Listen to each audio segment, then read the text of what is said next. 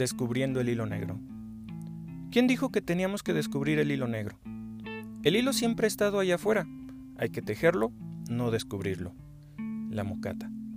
Descubrir el hilo negro es una frase comúnmente utilizada para dejar claro que la mayoría de nuestras ideas brillantes ya fueron inventadas, descubiertas o creadas.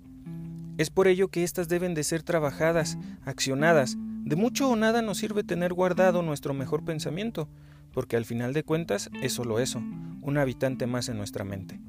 Sin embargo, casi todo lo que creamos es una reinterpretación de cosas, imágenes o experiencias que hemos visto o vivido y que guardamos en nuestros saberes, para cuando nuestra creatividad las necesite, agregarles un sello particular para construir algo nuevo, y hacer de este último escalón la plataforma para emprender las propias.